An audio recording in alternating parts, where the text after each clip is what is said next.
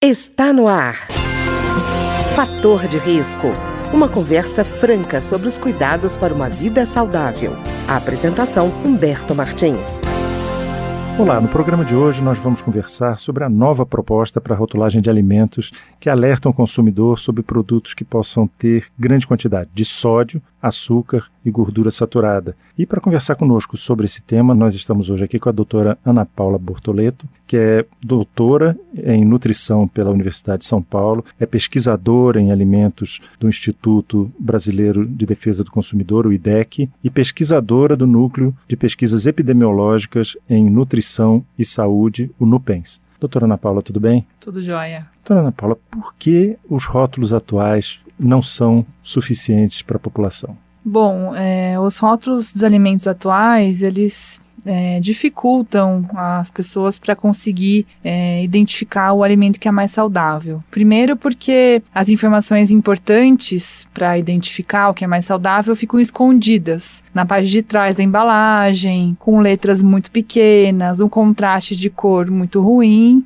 e com informações que são muito técnicas, né? Isso torna uma barreira para quem quer entender o que está comendo. E o segundo aspecto é em relação ao que aparece em maior destaque nas embalagens, que são muitas vezes qualidades positivas, né, dos alimentos, mas que nem sempre isso significa que aquele alimento é o mais saudável, porque geralmente são mensagens publicitárias que aparecem nos rótulos para divulgar ou vender mais o produto. Então são esses dois desafios, né, tanto da informação que é relevante, que está escondida, e a publicidade que acaba influenciando ou algumas vezes levando o consumidor ao engano. E doutora Ana Paula, eu vejo também assim, quando a gente fala em açúcar, para a gente parece uma coisa óbvia, mas nos alimentos o açúcar ganha tantos nomes diferentes e que é, fica até difícil da pessoa entender que é, com aqueles nomes todos significam açúcar, né? E isso sem falar também na divisão por porção, que a pessoa tem que saber o que é uma porção, né? Sim, com certeza. Essas são duas dificuldades. A lista de ingredientes, ela traz a informação de todo o conteúdo dos alimentos. E como você falou, o ingrediente açúcar ele aparece com nomes como xarope, é, maltose, frutose, açúcar invertido, enfim, é uma, é uma infinidade de nomes que é, dificultam para você identificar se tem açúcar ou não. E ainda mais, a quantidade de açúcar. Né? Hoje não é obrigatória a informação sobre a quantidade de açúcar. Então, para a gente ter uma ideia do quanto teria de açúcar o alimento, isso poderia aparecer na lista de ingredientes, porque ela traz a informação em ordem decrescente de quantidade. Então, se o açúcar agrupado é o primeiro da lista, isso quer dizer que tem mais açúcar do que qualquer outro componente do alimento. Como isso aparece diluído em vários uhum. componentes, essa noção da quantidade, que seria uma aproximação, também não é possível ser feita. Em relação à porção, é um grande desafio mesmo a informação aparecer na tabela adicional por porção para você comparar produtos de categorias diferentes, porque cada categoria pode ter uma porção diferente. Então, você não consegue comparar, por exemplo, um iogurte com um biscoito, ou um pão, ou um queijo, cada produto vai ter uma porção diferente, que ainda, além de ter uma regra diferente, ela pode ter uma variação de mais ou menos 20%. Enfim, é uma regra da Anvisa isso. Então, se, por exemplo, um produto tem uma quantidade alta de calorias, a empresa pode reduzir o tamanho da porção para poder parecer que tem menos caloria. Ou então colocar uma tamanho da porção que é óbvio que ninguém vai consumir, tipo um biscoito e meio, isso é muito comum, uma fatia e meia, etc. Então essa, essa informação por porção, na prática, acaba sendo uma informação enganosa para as pessoas, porque ninguém consome aquilo. Doutora Ana Paula, era como a história da gordura trans, né? Dizia que era zero, mas o zero não era zero e também a porção, às vezes, como a senhora disse, podia ser um biscoito e meio. Quer dizer, quem come meio biscoito? Né? É, a gordura trans acho que é um exemplo mais representativo desse problema da porção, porque é um nutriente que a recomendação é zero, né? Não tem consumo seguro de gordura trans. Uhum.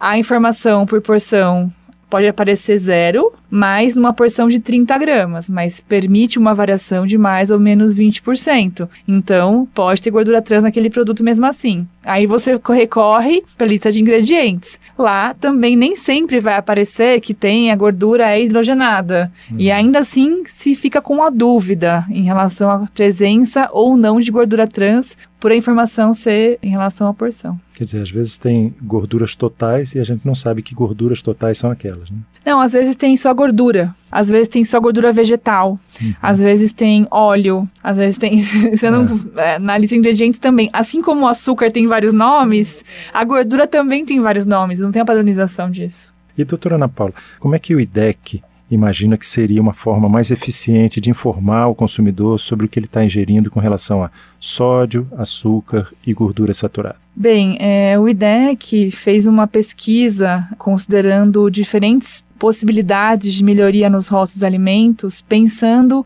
é, nesses nutrientes que você mencionou, que são os nutrientes que estão associados hoje ao aumento de doenças crônicas como obesidade, diabetes e pressão alta, né? Então a ideia foi buscar experiências internacionais, a gente comparou é, vários modelos identificou que um modelo de alerta, de advertência, que coloca a informação muito fácil de visualizar na frente das embalagens é o que mais contribui para o consumidor entender o que ele está consumindo, né? Como o Chile já adotou. Uhum. O Chile foi nossa grande inspiração para é, desenvolver a nossa proposta, mas além disso a gente também buscou uma parceria com um grupo de designers da Universidade Federal do Paraná, que a partir da nossa, nossa avaliação técnica como área da saúde, eles desenvolveram uma outra proposta de design que fosse adequada à realidade brasileira, levando em conta os símbolos, as formas, a, a tipografia que a população brasileira melhor entenderia. E aí a gente chegou na proposta que é, na verdade, um formato de um triângulo com uma borda branca em volta para que a gente consiga isolar essa informação relevante do resto das embalagens que são tão coloridas e cheias de é, mensagens, mas para o consumidor precisaria ter esse isolamento para identificar. Essa seria a proposta para tornar essa informação mais fácil para o consumidor. Além disso, a gente também precisa melhorar a informação de trás da embalagem. Então, melhorar o contraste de cores da lista de ingredientes, da tabela nutricional, colocar a informação não por porção, mas sim por 100 gramas, e aí as pessoas vão conseguir comparar qualquer produto em relação às quantidades, incluir a informação do açúcar na tabela nutricional, que não existe. Enfim, são melhorias que é, envolvem não apenas a parte da frente, mas também que quem quer buscar mais, consegue buscar mais. Quem prefere uma informação fácil, visível, compreensível na frente, consegue também optar de uma forma mais fácil. É, doutora Ana Paula, estou vendo que também essa, essa proposta recebe o apoio da Organização Pan-Americana da Saúde. Né? Ela também identifica essa como uma sinalização que é mais perceptível pelo consumidor, né? Correto. A Organização Pan-Americana da Saúde, inclusive, não só manifestou esse apoio, né, mostrando que o Chile é um país modelo, né, em relação a isso, como também é, nós utilizamos na nossa proposta o modelo de perfil de nutrientes da OPAS para identificar quais seriam os nutrientes que seriam alvo dessa regulação. Porque, por exemplo, a gente tem é, alimentos que a gente quer que as pessoas consumam mais. O ideal é que as pessoas consumam mais alimentos que não estão embalados, uhum. né? Que são os alimentos frescos, in natura. E queremos que aconteça uma redução do consumo dos alimentos ultraprocessados, que são aqueles que o guia alimentar recomenda que não devem fazer parte de uma alimentação adequada e saudável. Então, o nosso foco é identificar os ultraprocessados que tenham uma quantidade alta de nutrientes críticos. E uhum. isso é o que a OPAS está recomendando, esse perfil de nutrientes. Uhum. E aí, a partir disso, identificar se é ultraprocessado ou não e se ele tem um teor alto de açúcar, de sódio, de gordura total, gordura saturada, ou se ele contém gordura trans e adoçante, devem ter uma advertência. A gente tem uma proposta assim até que é mais ampla do que apenas açúcar, sódio e gordura saturada. Apesar de que a Anvisa atualmente quer informar apenas esses três advertências. A OPA assim, é uma proposta mais abrangente e alinhada com as recomendações de saúde para a prevenção de doenças crônicas. E, doutora Ana Paula, e a indústria alimentícia? Eu vi que eles têm uma proposta diferente, é, que eles chamam semáforo nutricional. Como é que é essa proposta? Essa proposta surgiu no Reino Unido, mas há muitos anos atrás, que propõe informar na parte da frente da embalagem, por cores, o conteúdo alto, médio ou baixo de alguns nutrientes mas que de uma forma que você reproduz a informação na tabela nutricional, copiando a informação por porção, percentual, etc colorindo se é alto de vermelho, se é médio de amarelo e se é baixo verde. Só que na prática, o que acontece é que, primeiro, você ter a cor verde para enaltecer que um produto é baixo em alguma coisa, você vai estar tá induzindo o consumo de alguns produtos que não necessariamente são saudáveis, como, uhum. por exemplo, bebidas diet. Você vai ter lá verde para sódio, verde para açúcar, verde para gordura, mas não é um produto que a gente quer que as pessoas consumam livremente. Além disso, quando você tem uma combinação diferente de cores, é muito difícil da pessoa conseguir escolher realmente, né?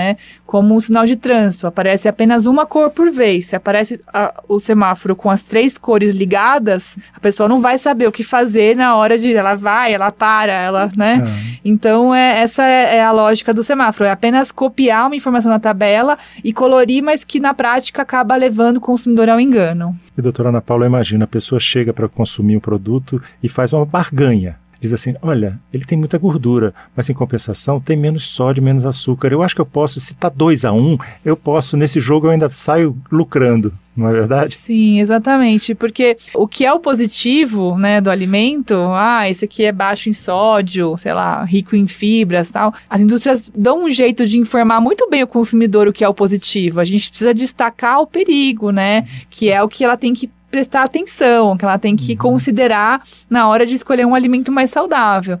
E quando você olha o, as cores, você, ah, então esse aqui tem um verde, então tudo bem, então eu posso comer mais, né? Você exige que a pessoa tenha um juízo de valor sobre aquele produto que ela, ela vai ser difícil conseguir comparar, né? E, doutora Ana Paula, achei interessante que os argumentos da indústria alimentícia fogem completamente da questão da área da saúde, chegam a dizer que essa alteração vai representar um risco ao emprego. Quer dizer que eu, não entendi como é que isso pode acontecer, porque risco ao emprego existe na questão econômica, né? Uhum. Dentro do ciclo de economia que nós estamos vivendo, de até uma certa recessão e tudo. Eu não imagino, quer dizer que vamos transferir esse risco da perda de emprego, da recessão, para o rótulo? pois é, eu também não tive acesso aos dados completos desses números que surgiram aí na imprensa, mas é, me parece que são números baseados como se as pessoas simplesmente fossem deixar de comer, né? E é, não é isso que vai acontecer, é. né? Eu acho que essa abordagem de colocar advertências nos rótulos, ela também é uma oportunidade para as empresas conseguirem melhorar o seu portfólio e oferecer no mercado produtos mais saudáveis. Não vai haver nenhum impedimento de comercializar esses produtos e as pessoas fazem escolhas alimentares não apenas com base na saúde. As pessoas levam em consideração a marca, o sabor, a identidade, se aquele produto remete a alguma é, lembrança boa, positiva. E a saúde é um dos critérios que vai ser utilizado na escolha. Né? O que nós queremos é que a informação para essa escolha ser mais saudável fique mais clara para a pessoa. Essa não vai ser a única informação, né? Então, você dizer que isso vai gerar desemprego, primeiro, não tem fundamento de que as pessoas vão deixar de comprar tudo isso. É, me parece que é esse o cálculo sendo feito quando uhum. se mostram esses dados, né? Segundo, a indústria vai continuar podendo vender e vai continuar podendo reformular seus produtos e colocar no mercado produtos melhores para a saúde da população.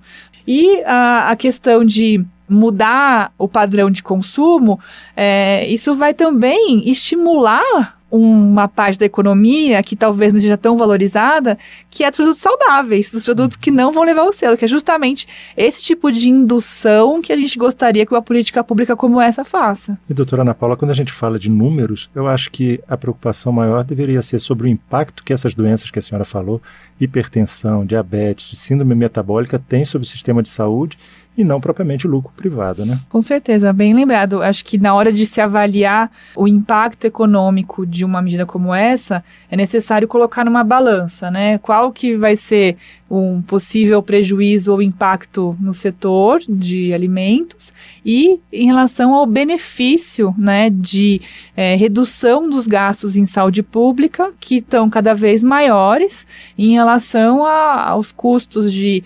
medicamentos, internações, complicações, tratamentos dessas doenças crônicas que são para a vida inteira. Uhum. São doenças muito onerosas para o sistema de saúde, porque exigem um acompanhamento por muitos anos, que não necessariamente vão ter uma cura exata, né, mas vai exigir que a pessoa acesso ao sistema de saúde, atendimento, cirurgia, medicamento para a vida toda, né? Então acho que é um risco muito grande a gente não intervir agora para contribuir mudar esse cenário. Óbvio que apenas a rotulagem sozinha não vai resolver, mas ela é um dos fatores que vai influenciar nos hábitos alimentares, né? Melhorando os hábitos, a gente consegue contribuir para pre prevenir essas doenças. Esse é o raciocínio, né? Isso sem falar na qualidade de vida da pessoa, né? Porque se ela evita essas doenças crônicas, ela vai ter uma vida útil para ela. Sem muito dúvida. Maior, né? A gente vai diminuir o número de absenteísmo, porque as pessoas vão estar mais saudáveis, não vão precisar faltar do trabalho para ir ao médico, né? Uhum. Isso é um, é, uma, é um ganho na economia, na verdade, né? E não é um, um risco de, de prejuízo. Tá ótimo. Eu queria agradecer a doutora Ana Paula Bortoleto, que é doutora em nutrição pela Universidade de São Paulo, pesquisadora em alimentos do Instituto Brasileiro de Defesa do Consumidor, o IDEC, e pesquisadora do Núcleo de Pesquisas Epidemiológicas em Nutrição e Saúde, no PENS, e que conversou conosco hoje sobre a nova proposta de rotulagem dos alimentos, especialmente voltados a, a, atualmente para o sódio, açúcar e gordura saturada. Doutora Ana Paula, muito obrigado. Eu agradeço, foi um prazer. O programa de hoje teve trabalhos técnicos de Ricardo Coelho. Se você tem alguma sugestão de tema ou comentário sobre o programa de hoje, basta enviar uma mensagem para o endereço eletrônico programa fator de risco, tudo junto, arroba gmail.com. Até o nosso próximo encontro. Fator de risco, um programa com dicas para melhorar a saúde. Uma produção da Rádio Câmara, transmitida por emissoras parceiras de todo o Brasil.